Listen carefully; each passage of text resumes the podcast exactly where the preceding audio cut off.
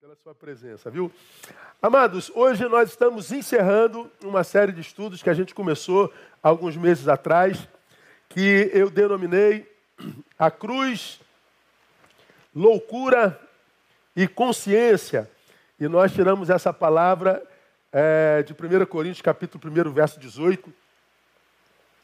Para você que está aqui a primeira vez, você que ama ao Senhor e pretende ser um crente que seja mais do que uma inconsciência perdida no inconsciente coletivo do evangelicalismo nacional, mas você que tem interesse em ser um indivíduo, um sujeito que seja útil à tua geração, na mão de Deus, você que não se conforma em ser um esquentador de banco, um produto usado pelo sistema religioso evangélico, você que não se conforma em saber que tem potencial, mas que não está desenvolvido. Você que gostaria de ser alguém em quem Deus sente prazer, ouça essa série. Vai lá no canal da igreja, acho que no meu canal também, meu canal não está movimentado, eu não trabalho com isso, ah, mas no canal da igreja está lá toda a série. Esse aqui, se eu, não me engano, se eu não me engano, é o último e é o sétimo encontro, tá certo? Então são sete sermões de uma hora cada um e absolutamente produtivo, profundo, relevante, contemporâneo. Ouça um por um, devagar.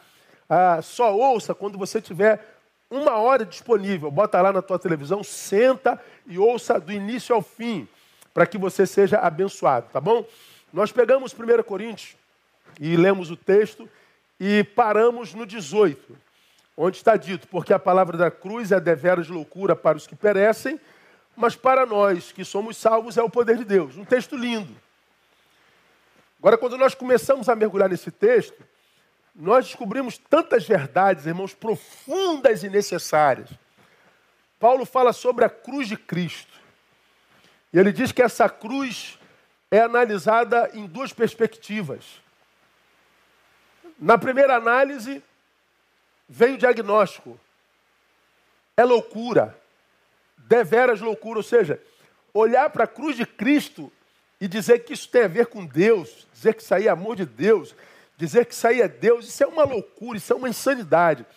Mas para outra análise, o diagnóstico é: isso é o poder de Deus. Então, para um é poder de Deus, para outro é uma loucura, uma insanidade. Agora, por que, que a gente tem dois diagnósticos tão distintos sobre o mesmo tema? Por causa do lugar de onde o analista faz a sua análise. Paulo diz: porque a palavra da cruz é deveras loucura para quem? Para os que perecem.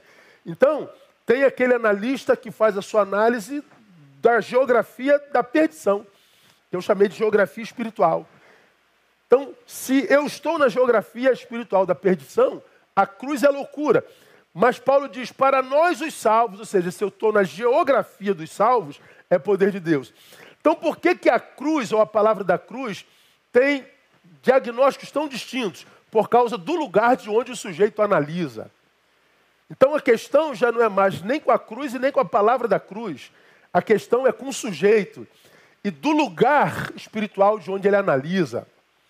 Então, eu falei, quando o assunto é cruz de Cristo, ou seja, quando o assunto é, é o sagrado, esse assunto nunca produzirá entre os homens hegemonia, unanimidade.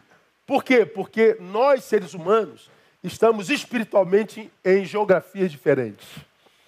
Aí eu desenvolvi essa ideia, lembra? São sete sermões. Então é fácil saber quem é o perdido. Agora, quem são esses nós que somos salvos? Porque quando Paulo diz, para nós os que somos salvos é o poder de Deus, para Paulo dizer simplesmente que eu creio que a cruz é o poder de Deus, não me coloca no lugar dos salvos. Porque dizer que a cruz é o poder de Deus não é um discurso, é um estilo de vida. Quem são esses salvos? O que significa dizer que eu creio que a cruz é o poder de Deus? Aí nós aprendemos. Significa dizer, primeiro, que nós entendemos o nosso chamado. Então você acha que está na geografia dos salvos? Eu acho, pastor. Então me diga, qual é o teu chamado? Se você foi tirado da geografia da perdição e foi encaminhado pela ação do Cristo para a geografia da salvação, você foi salvo para quê? Qual a tua utilidade na geografia da salvação? Qual a tua utilidade no reino? Qual a razão para a qual o Senhor te salvou? Ah, ele me tirou do reino das trevas e me trouxe para o reino do filho do seu amor. Ok, para quê? Ah, para que eu viva no céu eternamente. Tá bom. E enquanto não vai para o céu, o que, que você faz? Qual é o teu chamado? Então, é, dizer que eu creio que a cruz é o poder de Deus é entender o meu chamado. E eu falei sobre o chamado individual, que cada um tem que saber, mas depois eu me prendi no chamado da igreja, no chamado da comunidade dos salvos. Fomos chamados para quê? Primeiro, para santidade. Só que eu defini santidade do evangelho como sendo a santidade diferente dos evangélicos. E eu fiz essa distinção. E essa, essa, esses sermões que eu fiz sobre santidade, para mim, nesse tempo presente, é absolutamente fundamental. Porque a figura do santo da religião evangélica hoje é quase repugnante. A figura do santo da religião é, é, é quase que inamável, quase que a gente não consegue amar, porque é uma figura repugnante. Mas o santo, à luz do Evangelho, pelo contrário, ele é aquele que atrai pessoas assim. Ele é aquele que tem uma fila de gente querendo falar com ele, querendo ouvi-lo, porque ele é sal e luz mesmo. Ele ele divide cargas. Levai as cargas uns dos outros e cumprireis a lei de Cristo. Então ele é um facilitador da vida humana. Ele não é um apontador de erro como o santo da religião. Então ouça essas palavras sobre santidade que ela é fundamental. Segundo, fomos chamados à transcendência. Fomos chamados a nesse tempo carnificado, a esse tempo, a nesse tempo que nós estamos plantados na terra, fomos chamados a transcendê-lo a ter uma visão que vá para além do alcance, uma visão que seja capaz de olhar para uma coisa e ver algo que essa coisa em si não revela. Citei a dela, Adélia Prado, ah, de quando em vez, de vez em quando Deus me tira a poesia. Eu olho pedra e vejo pedra mesmo. Aí mostrei lá as figuras da obra de Miguel Ângelo, a Pietà, ah, mostrei o beijo, é?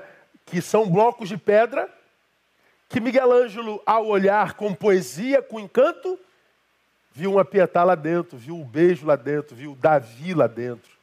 Ele pegou a sua ferramenta, foi tirando a sujeira da pedra, e daqui a pouco nos brinda com essa obra que está aqui atrás de mim. Um bloco de pedra, um bloco de mármore, que foi olhado com poesia, com encanto.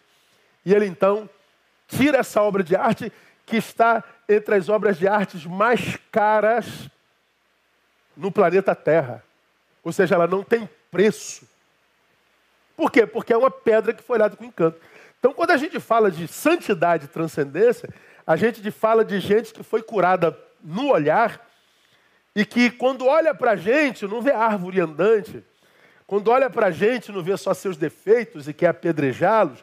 A gente fala de gente que teve o seu olhar curado e, portanto, ele vê sempre gente a despeito dos seus erros com esperança e tenta extrair daquele ser humano uma obra de arte, porque é como Deus nos vê. E fomos chamados, fomos, foi o que nós falamos na semana passada, para a comunhão. Né? A comunhão, comunhão. Então nós fomos chamados para a santidade, para a transcendência e para a comunhão. Né? E o que, que nós falamos sobre comunhão na semana passada? Né?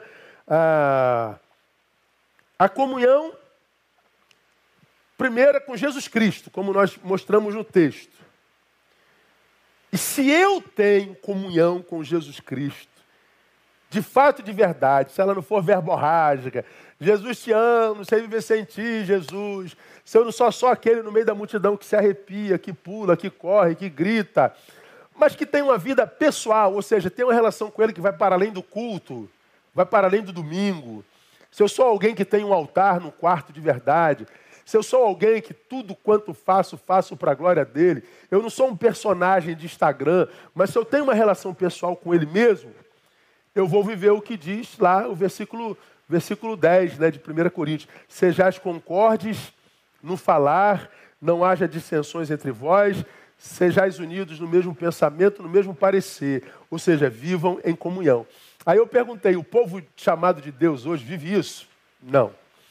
Não há povo na terra mais dividido do que esse povo que disse de Jesus de Nazaré. Eu não conheço ninguém na terra mais dividido do que nós. Eu não conheço ninguém na terra mais perverso do que nós. Eu não conheço ninguém na terra como a gente. Qual o resultado dessa divisão? Que o dito povo, não quer dizer que seja, o dito povo de Deus, é, é, qual o resultado dessa falta de comunhão nesse dito povo? É, o fracasso da missão evangélica no mundo. Nós lemos um texto onde Jesus diz: todo reino dividido contra si mesmo é devastado. Toda cidade ou casa dividida contra si mesma não subsistirá. Como nós somos indiscutivelmente divididos, ah, nós somos devastados. E o que é ser devastado? Destruído, não. É ineficiente, infrutíferos. Crescemos em número, mas não mudamos a cidade. Crescemos em número, mas não salgamos, não iluminamos. Nossa influência é rasa é pífia. Aí nós conversamos, por que que nós, dito povo de Deus, temos tanta dificuldade em viver comunhão hoje? Dei algumas razões. Primeiro, porque nem todos os que estão na igreja são igreja. Sem comentário. Segundo, por causa da imaturidade dos que são igreja na igreja. De um lado, gente na igreja que não é igreja. A Bíblia diz que joio e trigo crescem juntos. Então, os joios estarão entre nós até Jesus nos separar. A Bíblia diz que nem, não que a palavra de Deus haja falhado, mas é que nem todos os que são de Israel são israelitas. Então, de um lado, gente na igreja que não é igreja. Acho até que é a maioria. Segundo, gente na igreja que é igreja, mas não amadurece nunca. É gente velha que tem um bebê dentro que não cresce nunca são os imaturos, os mimizentos, os que têm infantilismo crônico, são os meninos eternos. E qual o problema dos imaturos na igreja? Eles retardam o desenvolvimento da missão. Lemos Hebreus 5, de 12 a 14. Segundo, na vida, eles têm supremacia da emoção ante a razão. Os meninos crônicos espirituais são aqueles que só acreditam que Deus está agindo se a sensação comprovar. Se eu me arrepiar, se eu chorar, se eu me emocionar, se eu sentir, então Deus está agindo. Se eu não sentir, se eu não arrepiar, se eu não chorar, Deus não está aqui. Ou seja, eles são reféns das sensações. Aí eu falei, tu imagina um ser humano que se acha maduro espiritualmente, acreditando que a régua que regula a manifestação de Deus são suas sensações. Cara, o cara tem que estar completamente doente para acreditar nisso, né? Então ele é refém das suas emoções. E ah, ah, terminamos aí o nosso sermão. Eu termino o nosso estudo hoje, irmãos, além de já ter dito tudo isso sobre comunhão, que eu acho que já era o suficiente, ainda assim eu quero abençoá-los mostrando por que, que a comunhão é tão importante para o dito povo de Deus? Eu falei para vocês na semana passada que por questão de personalidade, ou seja, pessoal, estou falando de Neil Barreto, e Deus me fez e jogou a forma fora. Deus fez você e jogou a forma fora. Deus fez você, jogou a forma fora. Deus fez você, jogou a forma fora. Ninguém tem. É, como é o nome disso aqui mesmo? A digital igual. 7 bilhões e 200 milhões de pessoas no mundo. Não existe duas digitais iguais. Impressionante, né, cara? Então nós somos absolutamente únicos. O Neil, Deus fez com uma personalidade quase que antagônica a ajuntamento. Multidão. Amontoado de gente. Pô, como é que senhor pode ser pastor? Coisa de Deus, cara. Porque é, só Deus para chamar um cara como eu para ser pastor. Porque a minha personalidade é da solitude. Eu sou um apaixonado pela solitude. Eu sou apaixonado pela minha presença, cara. Eu sou apaixonado pelo que eu faço sozinho. Eu, eu, eu pela minha personalidade, eu viveria ermitão. Eu ia para o meio do mato, faria uma cabana e levaria livros e café. André, evidentemente, junto. Quando eu falo de mim, eu falo dela. Imagina eu sem Andréia. Eu seria insuportável, seria. Tá louco. Ela é o meu lado melhor, ela é, ela é o, o afeto, ela é o, o sorriso, ela é o acolhimento, ela é a mãe né, em mim. Agora, pastor, sente falta de multidão? Não. Sente falta de, de, de gente? Não. É, sabe aquele. Cara, é bom é, a gente conhecer gente nova, bater um papo. Não tem vontade de conhecer gente nova, não tem vontade de bater papo, não tem vontade de estar com ninguém. Aí você fala assim: o senhor é doente? Talvez. Mas sou eu. Então, quando eu falo de comunhão, eu falo de uma coisa que, por natureza, eu sou tentado a dizer: eu não preciso disso. Mas olha o verbo: eu sou tentado. Mas eu não cedo a essa tentação porque eu sei que mesmo uma pessoa com uma característica pessoal como a minha precisa de comunhão. Eu não sucumbo à minha natureza. Dá para entender isso? Ah, amanhã vou marcar reunião com, com as 10 pessoas. Não, prefiro ficar sozinho. Com 15, sozinho. 3, sozinho. Ah, mas eu vou lá e marco. Eu vou lá e sento à mesa. Eu vou lá e comungo. Eu vou lá e compartilho o pão. Eu vou lá e estou presente. Por quê? Porque a Bíblia diz que não é bom que o homem esteja só. Ah, eu não preciso de ninguém. Não, diagnóstico errado nenhum. Você pode, por natureza, não sentir falta, mas você precisa.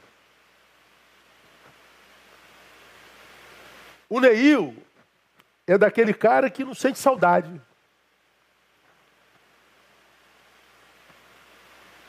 Ah, que saudade daquele tempo, que saudade. Pô, não sinto saudade. Por que, que não sente saudade? Eu acredito que porque eu perco muito tempo com bobagem, com quem não acrescenta, com discussão tola. Eu vivo o momento.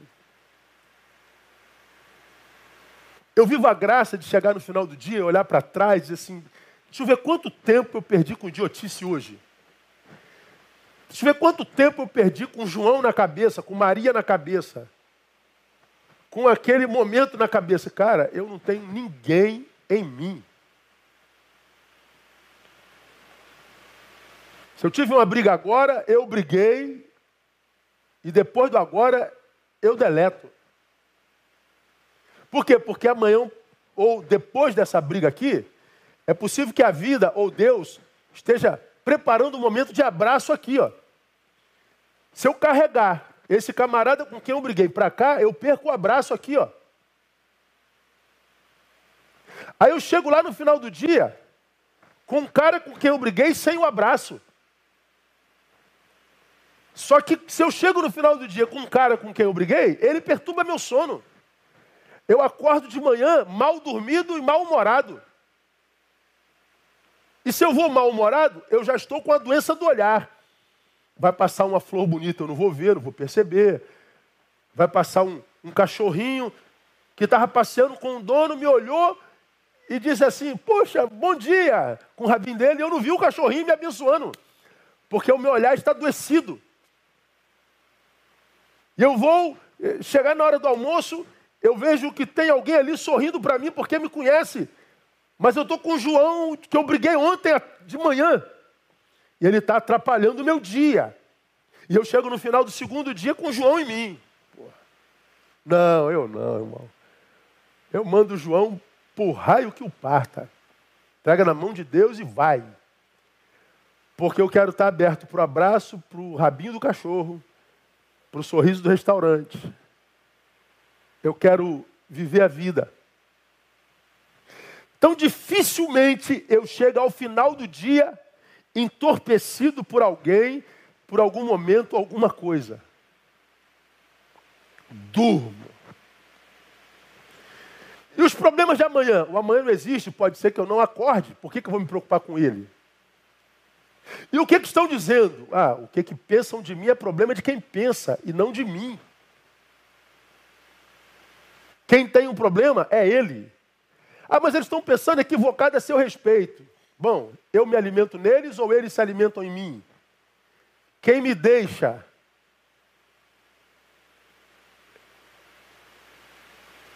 Em me deixando eu perco alguma coisa? Ou será que são eles que perdem uma fonte em mim? Quem é que perde mais? Ora, isso é gestão analítica. Isso é análise gestacional. Como você vive o dia intensamente, você chega amanhã sem saudade dele, porque você extraiu tudo dele. Quando é que a gente morre de saudade de um tempo? Quando a gente chegou num tempo sem tudo que poderia ter vivido sobre aquele tempo do qual a gente tem saudade. A gente chega com ausências aqui na frente. Estou esfriando um pouquinho mais aqui o, ar-condicionado, que eu estou com calor. Então eu chego aqui vazio daquilo que eu não vivi. Então aqui não é bom. Porque aqui não é bom, eu sinto saudade daquele tempo que foi bom. Mas se você viveu isso aqui, como deveria ter sido vivido, como uma oportunidade que Deus te deu, você chega aqui preenchido daquela experiência. E você está vivendo a mesma coisa que lá, ou melhor, porque você amadureceu com aquilo lá. Então você não vai tendo saudade de passado. São memórias, mas não memórias para as quais você quer voltar. E por que, isso é bênção? Porque você não pode voltar para aquela memória, você não tem como viver aquilo.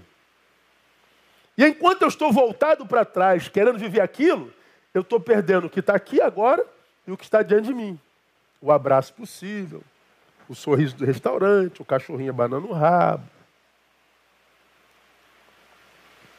Aí você fala, ah, isso é evangelho? Claro que é evangelho.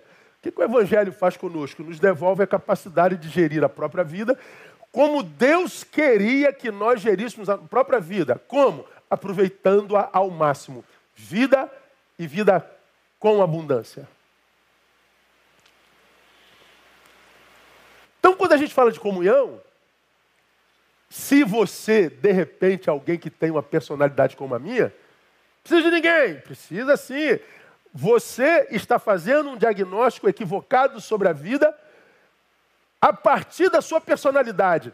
Ora, se a minha personalidade faz um diagnóstico equivocado sobre a vida, o que, que a Bíblia diz? Negue-se a si mesmo. Abra mão da tua personalidade e faça o que, que a Bíblia diz. Comungue. Não é difícil entender isso, é? Difícil é praticar. Difícil é chegar a esse consenso. Difícil é chegar a essa, esse, esse diagnóstico. Porque senão, não tem jeito, cara. Você vai envelhecer e vai ficar preso lá atrás. Falaram de mim, disseram de mim, de mim, eu foca de mim, de mim, de mim, nananana. Aí chega aqui azedo. Aí aqui tu azeda todo mundo. É, é pense em alguém azedo, é, minha igreja. Igreja Baté Betânia. Você que é de mulheres, pensa numa mulher azeda, você vai lembrar de uma. Você e mais um monte. Homens, pensa no homem azedo, você vai lembrar de alguém. Jovens, pensa naquele jovem chato azedo, você vai lembrar de alguém. Os azedos estão aí, tempo inteiro, dizendo que azedo é a vida. Não, não é. é a vida tanto não é azeda que ninguém quer deixá-la. Todos nós queremos viver e viver até velhinho. Ninguém quer ser tomado por Covid e dizer assim, não trata de mim não, que eu quero morrer mesmo. Eu quero ficar com falta de ar, não, não, não, não me entuba não, me leva para o hospital, deixa eu morrer que eu quero me livrar desse azedume chamado vida. Não, a vida não é azeda, não. A vida é uma bênção, irmão. Porque a vida é o propósito da vinda de Jesus. Eu vim. Para que Jesus? Para que vocês tivessem vida e vida em abundância. Não é com abundância, tá? É, não é abundância de coisas na vida. É abundância de vida em detrimento das coisas. Porque a gente sabe que tem gente milionária de vida na favela e a gente sabe que tem gente paupérrima de vida na Vieira Solto, no Leblon. Então, quando a gente fala de comunhão, a gente não está falando de algo só importante, a gente está falando de algo primordial, imprescindível, e que é impossível viver o Evangelho de Jesus sem comunhão. Já mostrei para vocês isso. Mas vamos avançar um pouquinho mais hoje. Por que, que a comunhão é tão importante? Vou mostrar para vocês na Bíblia. Primeiro, porque ela restaura o que foi quebrado no Éden. No Éden.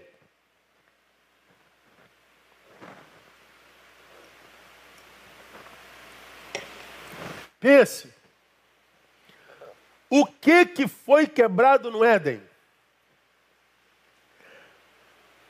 A possibilidade de se viver comunhão saudável. Deus olha para o homem e diz: Ah, homem sozinho não dá, dá ruim, irmão. não presta não. Vai dar ruim. Vou lhe fazer uma ajudadora. E essa ajudadora é alguém que Deus tirou de dentro de si e pôs diante de si. Como quem diz, Adão, quando você olha para sua mulher, você se enxerga no espelho. Ela é a extensão da sua interioridade. É através dela que você enxerga o que está dentro. Olha que coisa tremenda, irmão. Céu da costela. Você não consegue enxergar o coração, consegue? Você não consegue enxergar a alma, você não consegue enxergar a sua interioridade. Você sente, e mesmo assim, ampassando. Porque o que a gente conhece de consciência, perto do que a gente tem de inconsciência, é um cisco. O que você não sabe que sabe, que é inconsciência, é um bilhão de vezes maior do que aquilo que você sabe que sabe, que é a tua consciência. Então, o que há em nós e nós não conhecemos é um bilhão de vezes maior do que aquilo que há em nós a gente conhece, daquilo que a gente tem consciência. Então, quando Deus cria a mulher lá no Éden, Diz assim, Neil, é através dela que você enxerga a sua inconsciência, a sua, a seu, seu, a sua interioridade. Então eu consigo saber mais ou menos que tipo de homem que eu sou olhando para a Andréia.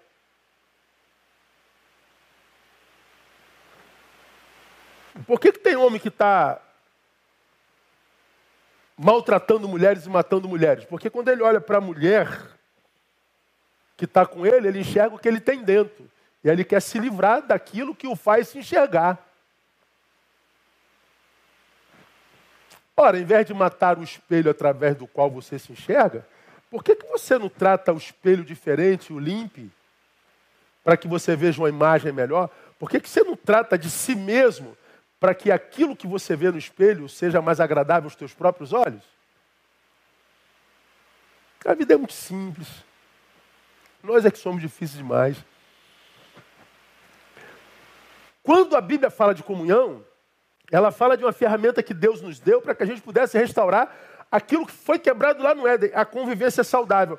O homem, antes do pecado, ele era chamado do outro ajudador. Então, o meu eu outro é minha ajudadora. Far-lhe-ei uma ajudadora. Pense, eu gosto do raciocínio, né, irmão? Já preguei nisso aqui numa outra vertente. Vamos imaginar que eu tenho como missão do mundo é, carregar essa estante desse canto do santuário para aquele canto do santuário. Estou cumprindo minha missão no mundo. Ó, molinho. Cumpri minha missão no mundo. Mas vamos imaginar que essa essa estante seja um bloco de mármore de 70 quilos. Bom, aí eu, com 5,5, com uma lesão na L5 e na S1, às vezes eu vou amarrar sapato, não levanto mais, fico travado. Aí eu tenho que levantar essa, esse bloco de mármore de 70 quilos, né? dá teu jeito, tua missão hoje é levar isso lá para outro lado. Eu não tenho como cumprir minha missão. Minha vida perde sentido porque eu nasci para isso. Aí Deus manda a ajudadora, o ajudador. Ele pega de um lado, eu pego do outro, e porque eu tenho um ajudador, a minha missão continua sendo cumprida. Quando Deus nos deu, o outro nos deu como ajudador. Só que, quando o pecado entra, a relação humana no Éden, que era de ajuda e mutualidade, passa a ser uma relação de acusação. A mulher que tu me deste. Mas peraí, eu te dei para ajudar. Não, não, não, não, não, não. Eu estou nessa porcaria aqui por causa dela. E mais, quem me deu isso foi o Senhor. Você vê que o cara responsabiliza Deus por essa desgraça que ele tem. Aí Deus, que é mais inteligente que a gente, né? Não sei se você sabe disso. Fala assim, Adão, tu. Você comeu uma maçã? Comi. Ah, o culpa, não estou te perguntando nada, eu só te perguntei se você comeu a maçã. Não, mas ela. Não, não, não, não, não. Sim ou não, moleque? Comi. Então a causa não interessa. Suma a tua responsabilidade, seu porcaria, seu moleque. Suma a tua responsabilidade, seu mimizento, seu menino crônico, seu infantil. Não foi ela, cala a boca, Adão. Comeu ou não comeu, moleque? Comi. Então assume seu porcaria. Não, o homem não assume, ele acusa. Deus nos coloca no mundo para que fôssemos ajudadores. Nós nos deformamos e viramos acusadores. Quando você olha para o mundo evangélico, você vê mais ajudador ou acusador? Não é desestimulante? E você é mais ajudador ou acusador? Você, como é que você usa a tua mão? Estendendo para erguer ou apedrejando para matar?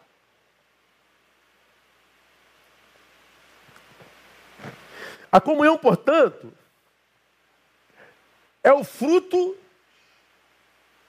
da reconciliação desse homem com Deus e, consequentemente, com seu próximo. A comunhão é a redenção do que a gente perdeu no Éden.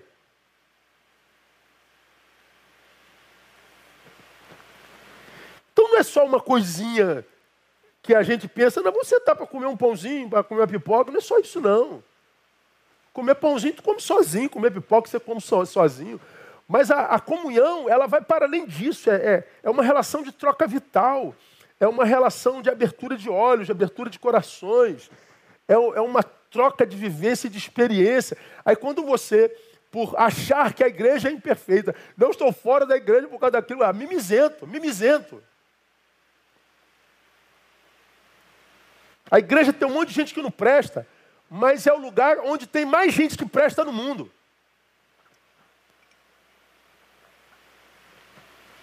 A igreja tem um monte de fofoqueiro, mas a igreja é um lugar onde você vai encontrar o maior número de gente que fala em nome de Jesus. É um lugar de apedrejadores sem números, mas tem dois ou três que ainda estende a mão. Então a Bíblia não diz que se tiver dois ou três ele estaria lá? Seja um desses dois ou três. E para de olhar para os milhares que apedrejam. Porque senão você se junta a eles no apedrejamento. E acredite, a indiferença também é pedra. Então a gente vive um evangelho que me faça crescer, ou vai processar outra fé, pô. Fazer outra coisa na vida. Aí tu vê, crente que tem palavra que confronta a gente, que te faz pensar, porque para mim, palavra de Deus que não me faz pensar não é palavra de Deus. Palavra de Deus só é palavra para me fazer arrepiar, para me fazer pular, para me fazer dar cambalhota, para eu fazer sentir fogo. Eu não sei se isso é a palavra de Deus. A palavra de Deus pode me fazer sentir tudo isso. Mas se a reflexão não tiver sobre tudo isso, irmão, é circo. E aí quando eu olho para o Evangelho, principalmente desse tempo, eu falo, meu Deus, como é que alguém se sujeita a um negócio tão pequeno? Meninos dirigindo meninos, cegos dirigindo cegos, sensitivos dirigindo sensitivos, e manutenindo a meninice crônica, gerando um corpo chamado de Cristo que não tem resistência nenhuma à dor, que não tem resistência nenhuma à crítica, que é dependente crônico da opinião alheia, que só se sente é, alguém de sucesso se tiver like. Só se sente vivo se for visto, percebido pelo outro. Quando a gente amadurece, irmão, a gente só precisa da aprovação de Deus. E se Deus te aprova, o mundo inteiro pode te reprovar. Você vai ter vida que, da qual você vai se orgulhar. Então a comunhão praticada, ela se traduz no retorno ao projeto original de Deus. Convivência saudável. Nós estamos absurdamente longe disso. A comunhão é, é o retorno ao projeto original de Deus. Voltar para Deus, portanto, é voltar ao convívio fraternal. Voltar para Deus é voltar para o irmão. Comunhão. A comunhão é o que torna a convivência possível. A comunhão torna a convivência possível. E quando eu falo de convivência, eu estou falando de vivência que troca conteúdos edificantes e que nos fazem ascender e crescer, que nos ajudam a extrair de nós a nossa melhor versão. Estou indo embora da igreja. Tô... Aí o cara quer que eu ainda peça para ficar. Você ainda quer que eu chore porque você está indo. Você ainda quer que eu insista para você ficar? Não, filho. Insisto não. Ainda mais num mundo como o nosso, onde as igrejas estão como estão, e você deixa uma igreja como nossa, como a nossa, ah, para ir não sei para onde, só porque você se magoou nas suas emoçõezinhas com alguma questão pessoal? Não. Ah, como eu falei, os imaturos retardam o cumprimento da missão. Por que, que Betânia não para? Por que, que Betânia faz? Enquanto eles discutem, a gente diz aqui, a gente vai lá e faz. Enquanto eles é, discutem se é certo ou se é errado, a gente vai lá e faz. Enquanto eles estão discutindo se é teologicamente correto ou não, a gente vai lá e faz. E quando eles descobrirem que dá para fazer, a gente já construiu uma montanha. A gente já tem história para contar. E por que, que é absurdamente necessário ter história vivenciada? Porque quando a gente está num presente não agradável, quando a gente está no meio de um presente de dor, quase que insuportável, aonde que a gente vai para respirar? A gente vai nas nossas memórias, meu Deus do céu. Aqui está ruim a beça, então vai lá nas tuas memórias, se alimente delas. Não dá para repeti-las, mas dá para se alimentar das nossas histórias, das nossas memórias. E por que, que todo mundo está morrendo? Porque não tem história para dar qual ou na qual se alimentar. Construiu nada na vida, pô. Estava na, na rede discutindo a vida do João, do bicho papão, do grandão. E eu estava ali, eu não concordo, eu sou contra. Ninguém te perguntou nada. Aí tu vê lá um negócio, aí os comentários sobem assim, ó, a 100 km por hora. Ninguém consegue ler os comentários de tão rápido que vai. Mas você está perdendo seu tempo escrevendo um textão que ninguém vai ler. Tolo. Tola. Eu queria chamar de outra coisa, mas não posso. Então é tolo. Podia estar tomando café com a tua esposa, com teu filho, com teu amigo. Poderia estar partindo pão, mas está ali. Aí chega lá no fim do dia, no fim da vida, angustiado, com a foto de quem está realizado, mas você sabe que essa foto não é você. Você chega no final do dia arrebentado, desgraçado, e de onde é que Deus estava quando? Ah, irmão, pelo amor de Deus. Por que, que a comunhão é importante? Ela restaura o que foi quebrado no Éden. Segundo, por que, que a comunhão é importante? Ela revela que a nossa fé na trindade não é discursiva e teórica, é verdadeira. Você acredita na trindade, irmão? Rapaz, que doutrina difícil de entrar na minha cuca.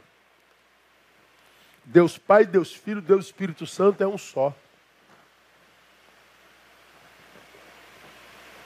Como assim? Acho que está tá dito, é uma. Então, para mim, a trindade ela está entre as questões mais difíceis de explicar na Bíblia Sagrada. Mas eu creio nela. Quem é que pode explicar a doutrina da trindade assim, satisfatoriamente, de modo a não ficar dúvida nenhuma? Quem pode explicar?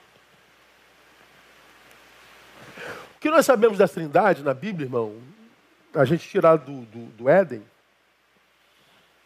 no princípio criou Deus os céus e a terra. Bereshit bara Elohim.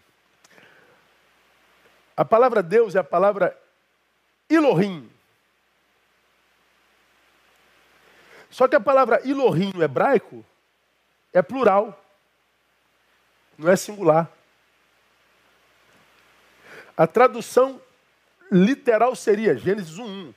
Num princípio criou deuses o céu e a terra.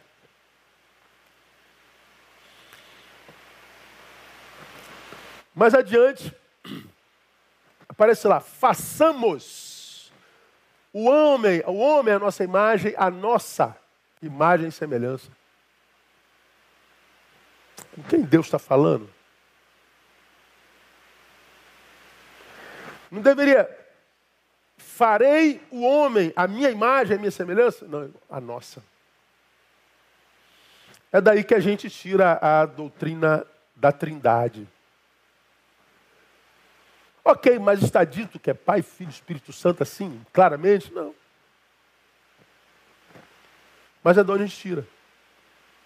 Como é que a gente que é humano explica isso. O exemplo para mim mais próximo a ser dado é o da uva. Você pega uma uvinha, vamos imaginar que isso aqui seja uma uva. Sozinha é uma uva. Se você juntar todas elas num cacho, continua sendo um. Uma uva individual. Um cacho de uvas é um cacho. Você pega aqui um negócio, uvas, um. Uva, um.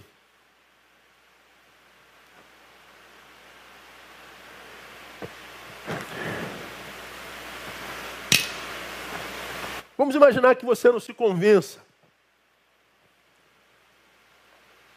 Como que eu entendo isso? Por que, que a palavra com a qual Deus se revela, Elohim, é uma palavra plural? Para mim, para que nós entendêssemos que o Deus que nós adoramos é um Deus comunitário. Deus não é uma subjetividade, ele é uma comunidade. Ele é uma comunidade. Então eu posso afirmar e afirmo que quando a Bíblia diz que nós somos criados à sua imagem e semelhança, eu só me torno imagem e semelhança quando eu vivo em comunidade. Eu só me torno imagem e semelhança na comunhão, que é quando eu posso dizer nós, nossa. É por isso que lá no Novo Testamento ele se define como Emanuel, que não é Deus comigo, é Deus conosco. É quando Deus comunidade se manifesta na comunidade que nós somos. E não na individualidade que eu sou. Então, quando é que nós nos aproximamos literalmente da imagem e semelhança de Deus? Na comunidade, na comunhão. Quando eu abro mão da comunhão, por causa do meu infantilismo crônico, eu estou abrindo mão da imagem e semelhança de Deus. Eu estou corrompendo a minha imagem. É como se eu estivesse desfigurando a minha própria imagem, como se eu tivesse mãos de unhas de ferro e me desfigurasse todo. Quem é esse aí? Não sei, está todo desfigurado. É, pois é, eu acho que a humanidade dividida é uma humanidade desfigurada e irreconhecível. E a comunhão faz o quê? Restaura essa deformidade que nós impusemos a nós mesmos através da divisão. Não é lindo isso? Fala a verdade. Evangelho. Então, alguém que crê que o Pai, diz crer que o Pai, o Filho e o Espírito são um, se diz crer e crê de verdade, esse alguém não terá dificuldade em ser um com o seu irmão. Ah, mas ele é diferente de mim. Que bom. Imagina se todo mundo fosse igual a você, irmão. Que mundo você. Pensa, irmão. Seja, imagina se todo mundo na vida fosse igual a você. Quem ia aguentar? Fala. Ninguém ia aguentar. A, a nossa maior riqueza, que é a nossa diferença, porque nós não amadurecemos espiritualmente, se torna nossa, nosso maior problema. A nossa diversidade é nossa maior riqueza, porque imaturos se torna o nosso maior problema. Aí nós vivemos num mundo onde as pessoas só querem conviver com iguais. Por quê? Porque a gente não consegue mais discordar sem brigar. ah, meu Deus do céu. Tem que ser Deus para ter paciência com a gente, cara, porque é, difícil ter paciência com gente. Então, por que, que eu preciso comungar, irmão? Ah, primeiro, porque a comunhão é o que Deus usou para restaurar o projeto original. Segundo, porque é a única forma que a gente tem para revelar que a gente crê na Trindade. O cara que diz que crê na Trindade e vive sozinho, mente. Como Deus não se impressiona com minhas palavras, é, ele diz que é pelos frutos que a gente conhece. Então tu pode dizer que ama Deus, faz tudo, que, que linguagem maneira. Ah, mas Deus está dizendo, o que você fala, filho meu, não diz nada por causa daquilo que você vive. E eu vou tratar você em função daquilo que você vive e não em função daquilo que você fala. Por isso que tem um monte de gente que fala bonito a beça, tem uma vida desgraçada. Tem gente que nem abre a boca, tem uma vida abençoada a beça. Porque é pouca fala e muita prática. O outro, muita fala e pouca prática. Ele abençoa os frutos. Por que, que a comunhão é muito importante? Terceiro, porque só por ela o impossível se torna possível. Acabei de demonstrar para vocês. Se a minha missão é uma estante, ótimo. Se a minha missão é um bloco de 70 quilos, 100 quilos, eu estou diante do impossível. Mas em comunhão, não. O impossível se torna possível. Guarda o que eu vou lhe falar, minha igreja amada. Há coisas na vida, sabemos, que precisam ser feitas elas precisam ser realizadas. É, é, Existem algumas coisas e questões da vida que nós vamos ter que encarar mesmo. Não adianta, cara. Você vai fugir disso um ano, dois anos, dez anos, vinte anos, trinta. Você vai encontrar com isso lá no final da vida.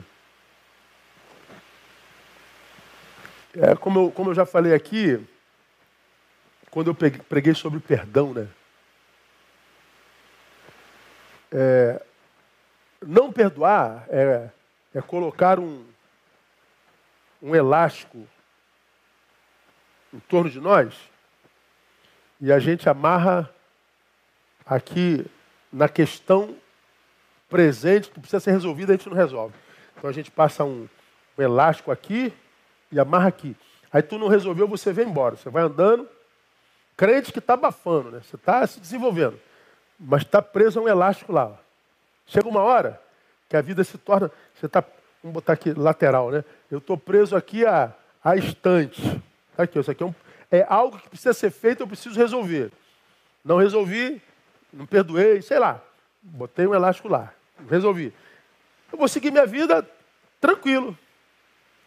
Só que chega uma hora que vai ficando mais difícil, porque o elástico vai perdendo a elasticidade. Fica cada vez mais difícil. Por que está acontecendo, cara? A coisa não está andando, estou me lentificando. O que está acontecendo? Você está preso lá. Chega uma hora que caminhar é, um, é uma força incrível. Aí chega uma hora que você é levado lá atrás de novo. O elástico te puxa e está aqui você de novo, depois de cinco anos tratando do mesmo tema. Depois de 20 anos tratando do mesmo tema. Depois de 30 anos tratando do mesmo tema. Como? Você está preso no elástico. Você não resolveu a questão, irmão. Há coisas na vida que precisam ser tratadas, que precisam ser resolvidas, que precisam ser realizadas, mas algumas delas nunca serão resolvidas, realizadas se nós estivermos sozinhos. Eu tenho que resolver isso, mas eu não tenho competência para fazer só. Por isso que existe a comunhão. Ah, eu não peço ajuda de ninguém, eu não casamento. Tá bom, tá bom. Vai lá. Deixa por resolver aí. Vai lá. Daqui a pouquinho você vai voltar aqui de novo. Só que mais velho, com menos força, mais solitário. Quem sabe no momento que você está bem, financeiramente, conjugalmente, espiritualmente, mas tem lá um câncer lá para ser resolvido, e aí no teu melhor momento da vida tu retorna, perde tudo. Por que, Deus? Eu não tenho nada a ver com isso, filho. São de vocês aí. Aí tu vê os amargurados com Deus, os entristecidos com Deus, os ateus psicólogos. Deus não existe, Deus existisse. Porra. Porra. Coisas que a gente precisa resolver e que a gente não resolveria jamais se a gente tivesse simplesmente sozinho. Então, a, a vida hoje, irmão, é difícil mesmo, está difícil para todo mundo. Vemos uma vida dura, eu diria quase que kármica. Parece que a gente está na terra pagando pecados, como diz o pessoal da outra religião. Parece. Onde que essa vida difícil, dura, quase karma, kármica, recobra sabor? Na comunhão. Gênesis 2,18. Não é bom que o homem esteja só. Falhei uma ajudadora que lhe seja idônea. Já preguei sobre esse texto mil vezes. Não é bom só. Portanto, a vida só encontra sabor no encontro. A vida só é boa se compartilhada, se compartilhada.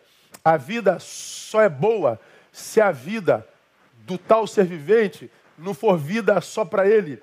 A vida é minha, mas não para mim. A vida é minha, mas é vida que precisa ser compartilhada com outro. A vida é do outro, mas é a vida que tem que ser compartilhada comigo. E quando essas vidas se confundem, então ela encontra sabor. É na comunhão que essa vida difícil reencontra sabor. Então, a missão que se traduz na razão da nossa vida. Eu nasci para isso. Mas eu não consigo fazer isso. Se você não consegue fazer isso, você perdeu a razão para viver, porque você nasceu para isso. Mas eu não consigo fazer, pastor, porque está sozinho. Na comunhão você consegue. Então, a missão que se traduz na razão da nossa existência se torna executável na comunhão. Por isso que ela é importante. Então, eu dizer assim, não precisa de ninguém. Pô, cara, você pode ser o maior cabeção do mundo, meu camarada. Eu, eu sou apaixonado por Paulo, com todas as suas incongruências, com, todos, com todas as suas características, é, digamos assim, coerentes. Um dia a gente fala sobre Paulo. Mas a Bíblia diz que Paulo foi o cara, irmão. O cara foi no terceiro céu. O cara escreveu 13 epístolas. A sombra do cara curava. O diabo respeitava. Eu conheço a Paulo. Você? Como que ele diz? Esse cara eu respeito. O cara tem o respeito do inferno.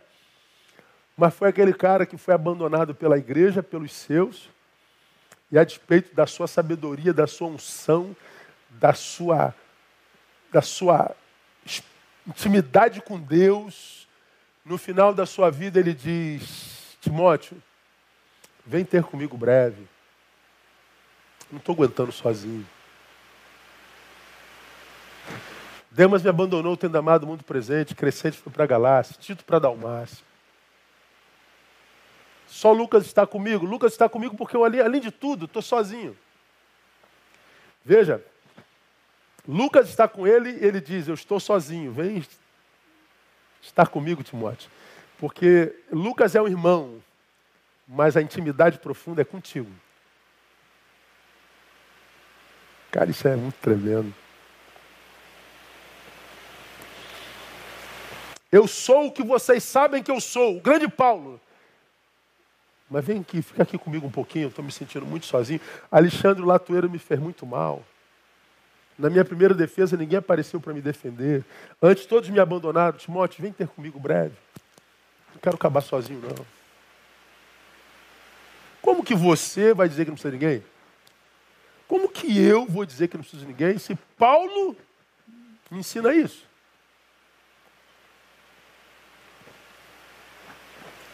Existe uma missão na vida, irmão, na vida de qualquer um de nós, que é a razão da nossa vida. Cada um nasceu para uma missão. Deus tem um plano para cada criatura. Cada um de nós nasceu para cumprir uma missão. A gente não está na terra passeio, não. O, o, o, dizer que eu creio que a cruz é o poder de Deus é saber que missão é essa e cumpri-la com excelência. Qual é a sua missão? Você está no cumprimento da missão? Qual a razão da tua existência? É, ou você se diluiu aí nesse inconsciente coletivo desse tempo presente? Todo mundo na sua ideologia, lutando pela sua ideologia, como se fosse a razão do mundo. Nada, você só está influenciado por um tipo de grupo de gente que, com a qual você não tem nada a ver, que para com eles conviver você teve que deixar o Deus que te criou e a vocação para a qual você foi chamado. Então está aí, os, os, crentes nessa ideologia, naquela ideologia, nessa ideologia, ideologia cheio de razão, provocando divisão por onde passa e desonrando uh, seus mestres e, e, e, tudo mais. E cheios de razão. Mas veja como é que está a sua vida. Faça uma, tenta não pensar agora, meu irmão, em ninguém. Pensa só na sua vida.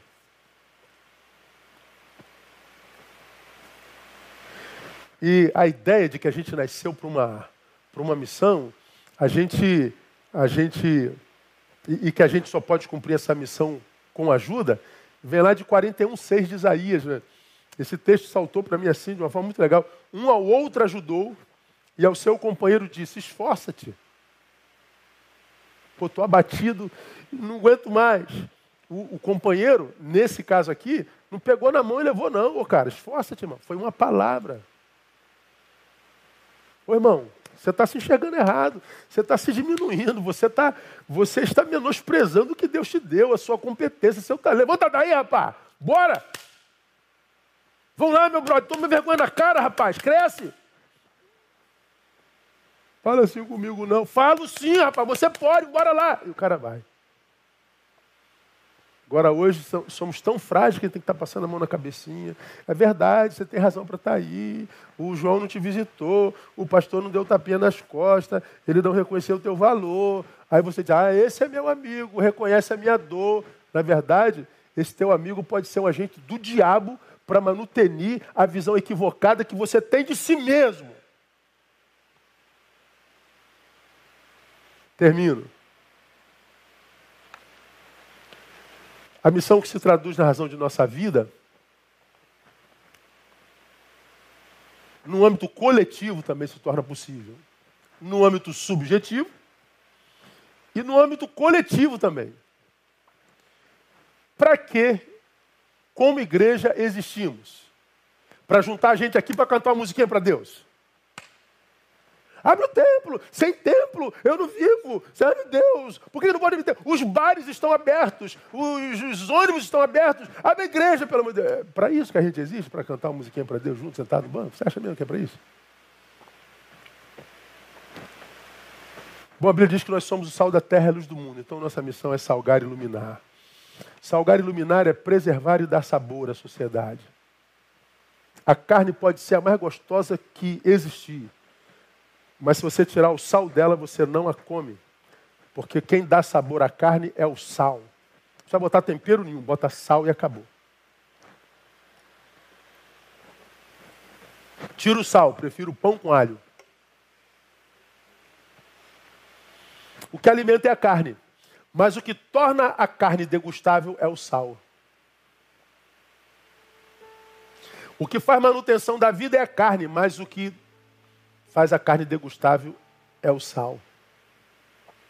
Quem leva a honra é a carne. Que carne maravilhosa! Mas quem fez a carne maravilhosa foi o sal.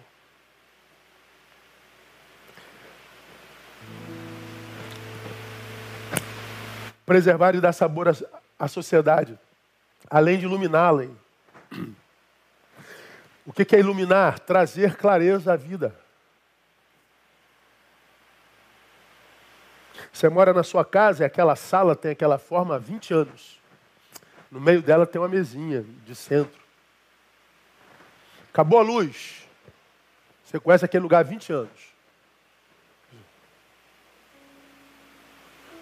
Tum, bate a canela na, na mesinha. Pô, essa mesa está há 20 anos, cara. Você não sabe. Você, não está claro, né, meu? Mesmo que esteja aqui há 20 anos, me machuca. Pois é, a gente vai se machucando. Um, dois, dez, vinte, trinta anos. Por quê? Porque não tem clareza. Para que, a igreja dá clareza? Agora, o, o homem contemporâneo entra na igreja e está todo mundo se matando. Todo mundo se acusando, todo mundo se apedrejando, todo mundo cheio de razão, todo mundo dividido, todo mundo. Meu Deus do céu! Aí que você fala, cala a boca, gente. Não, quem cala a boca é. Como é que é o nome? É isentão. E quem fala sem que ninguém ouve? Sem que ninguém ouça. Joga pérolas a porcos, né? A pergunta é: a vida está assim, irmão, saborosa? Como quem está com sal ao ponto? A vida está preservada, ou seja, você não percebe deteriorização, deteriorar, deteriorização. Ah, deteriorização da vida. A gente, você não se percebe, enquanto sociedade em estado de putrefação, a gente está piorando, piorando, piorando, piorando. Você consegue enxergar tudo com clareza? Ou tu não pode confiar em mais nada do que você vê? Você vê transparência, você vê isso ou o que você vê é dor, angústia, desistência, peso. E por que está assim? Porque não há comunhão. Sobretudo na igreja do Senhor Jesus. Sobretudo na igreja. Porque a igreja que devia ser referência de comunhão, a igreja que deveria ser referência de santidade, que é saúde do olhar, e não descobrir o pecado do irmão e apedrejá-lo? Essa hipocrisia de apedrejadores pecadores apedrejando pecadores. Gente preocupado com é, é, indumentária, com, com, com, com banco, com prédio, com domingo, mas parasitado. Gente que não consegue viver uma vida que atraia ninguém. Se não há comunhão na igreja, não haverá comunhão na sociedade, não haverá comunhão no Brasil, não haverá comunhão em lugar nenhum. Eu digo a minha vida inteira que eu não acredito que dias melhores virão. Não sou pessimista, não, sou realista. Eu leio a minha história. E a minha única esperança era a igreja de Jesus. Mas eu confesso a vocês que olhando a igreja de Jesus hoje, ah, não sei se há esperança não. Então, se você tem esperança, ah, a você eu digo que a minha esperança está em caminhar com dois ou três. Sair da multidão para a comunhão pequena. Com gente que leva Jesus a sério. Agora, com gente que posta versículo e vai lá e xinga o irmão. Com gente que posta é, preocupação com as minorias e vai lá e quebra tudo. Não, isso aí não é perder tempo. Então, a consequência do distanciamento do, do, do povo de Deus, como eu disse no último domingo, é o fracasso da missão evangélica no mundo. Por quê? Porque todo reino dividido contra si mesmo é, não subsistirá. Então, termina a nossa série de estudos ah, dizendo o seguinte: crer que a cruz é o poder de Deus é, primeiro, pagar o preço da vida comunitária. Aprender a, com, a comungar com aqueles que não concordam com você 100%. Segundo, é abrir mão de seu conforto pessoal a fim de se estabelecer o bem-estar comum. Estar na igreja pensando na igreja e não em você, meu nome, meu ministério, disseram a meu respeito, eu, eu, ah. Pensa no comunitário, meu irmão. Terceiro, não abrir mão da missão, por entender que a vida existe por causa da missão. E não a missão existe por tua causa. Deus me fez para isso, não fez isso para mim. Então não desista tão fácil da sua vocação. Já tem vontade de chutar o balde? Pelo amor de Deus, eu tenho vontade de chutar o balde todo dia. Mas lá se vão 31 anos deixando o balde quieto. Por último, entender que a imagem de Deus em nós só pode ser manifesta na comunhão. Deus é comunidade e aquele que tem imagem e semelhança de Deus vive em comunidade. Quem tem ouvidos, ouça, quem tem entendimento, entenda, porque certamente o Espírito falou à igreja. Amém, amados? Que Deus abençoe. Reouça isso tudo de novo, anota tudo e deixa Deus trabalhar no teu coração, porque é para a comunhão que nós fomos chamados. Vamos louvar ao Senhor. Logo mais à noite, um palavrão, hein? Perde não. Impaciência e distúrbios espirituais. Impaciência. Como é que está a sua paciência, irmão? Como é que está o seu pavio? Longo, curto, inexistente? Como é que está aí? Ah, vamos ver o dano da impaciência na nossa vida? 18 horas, aguardo você. Vamos orar. Pai, muito obrigado por palavra tão rica. Muito obrigado porque na multidão dos reunidos Existem aqueles que ouviram, retiveram, meditarão nisso e praticarão. Ajuda-os, para que eles não sejam só ouvintes, mas praticantes da palavra de Deus. Muito obrigado pela comunhão que nós temos nessa imperfeita igreja. Muito obrigado a Deus pelo que, mesmo sendo imperfeitos, realizamos, enquanto sal e luz do mundo e da terra. Muito obrigado, a Deus, por tua graça bendita sobre nós. Seja conosco e nos dê a graça de toda vez que nos reunirmos, sentirmos a tua presença.